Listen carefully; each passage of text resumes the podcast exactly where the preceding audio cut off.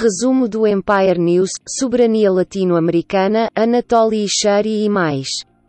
Caitlin Johnston. Ben Norton, do Multipolarista, relata que o ex-presidente brasileiro Lula da Silva, que ainda é o favorito para vencer Bolsonaro na eleição do país no final deste ano, anunciou planos para criar uma moeda latino-americana chamada CIUR, Sul, para ser libertado do dólar.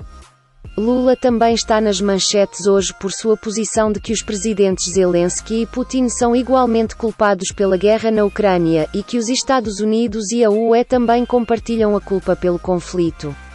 Isso ocorre ao mesmo tempo em que o governo mexicano começa a promover a ideia de uma aliança latino-americana de lítio. O Calçachum News da Bolívia informa que o presidente do México, Andrés Manuel López Obrador, expressou sua intenção de formar uma aliança com as principais nações do lítio, Bolívia, Argentina e Chile, para o benefício mútuo de todas as nações envolvidas.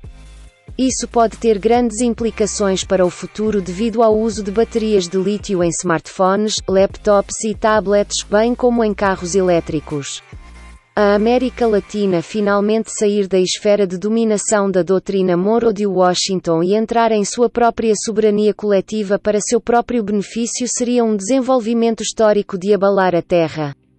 Que parece haver algum movimento em direção a esse fim é emocionante e assustador, porque o Império dos Estados Unidos não é conhecido por permitir pacificamente que seus vassalos simplesmente saiam de seu controle.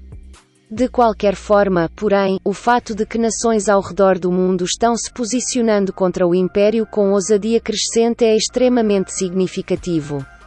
O líder de esquerda do Brasil, Lula da Silva, diz que se vencer as eleições presidenciais de 2022, vamos criar uma moeda na América Latina, chamada CIUR, Sul, para combater a dependência do dólar. O New York Times está relatando que a inteligência dos Estados Unidos ajudou as forças ucranianas a alvejar e matar muitos dos generais russos que morreram em ação na guerra da Ucrânia, citando altos funcionários anônimos dos Estados Unidos. Esta afirmação incendiária pode ou não ser verdadeira. Lembre-se que as autoridades americanas já admitiram que estão despejando uma enxurrada de desinformação sobre esta guerra com a leal facilitação da imprensa ocidental. Se for verdade, significaria mais uma escalada perigosa na guerra por procuração dos Estados Unidos contra a Rússia. Ah, e nessa nota parece que estamos realmente autorizados a nos referir a isso como uma guerra por procuração agora. O New Yorker saiu e declarou que os Estados Unidos estão em uma guerra por procuração total com a Rússia, uma alegação de que os usuários de mídia social me chamaram de agente do Kremlin e otário de Putin muitas vezes por avançar nas semanas anteriores a esse pivô narrativo. É hilário que tenha sido controverso dizer que despejar bilhões de dólares em armamento em uma nação estrangeira para ser usado por combatentes treinados pela CIA com a assistência direta da inteligência militar dos Estados Unidos é uma guerra por procuração, mas é bom que estejamos permitidos chamar os bois pelos nomes agora. Falando da ameaça mundial da guerra por procuração do Império dos Estados Unidos com a Rússia, gostaria de destacar um novo diálogo importante entre Brian Becker, do programa socialista, e um cientista chamado Greg Mello, cofundador e diretor executivo do Grupo de Estudos de Los Alamos e um especialista em guerra nuclear. A entrevista é tão valiosa para o comentário perspicaz de Becker quanto o de Melo, e juntos eles fornecem muitas informações extremamente necessárias sobre a natureza dos jogos horríveis que o Império está jogando com nossas vidas neste impasse nuclear. Por último, devemos sinalizar o fato de que a polícia espanhola acabou de prender um político e figura da mídia ucraniano chamado Anatoly Ishari em nome do governo ucraniano sob acusação de traição.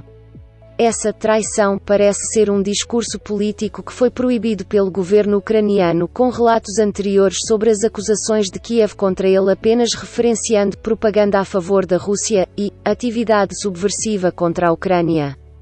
Shari fugiu da Ucrânia para obter asilo da UE em 2012 por medo de perseguição política por Kiev e vive na Espanha desde 2019.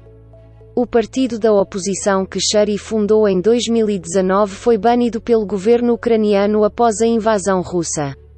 A Reuters informa que ele foi libertado por um tribunal espanhol sob a condição de entregar seu passaporte e realizar check-ins regulares no tribunal até uma audiência de extradição. Este é o mundo livre que estamos arriscando a aniquilação nuclear para proteger pessoal. Temos certeza de que queremos fazer isso? Essa luta realmente vale a pena arriscar a vida de todo o organismo terrestre? É uma questão que todos nós deveríamos considerar muito seriamente. Resumo do Empire News, Soberania Latino-Americana, Anatoly Ishari e mais. Caitlin Johnston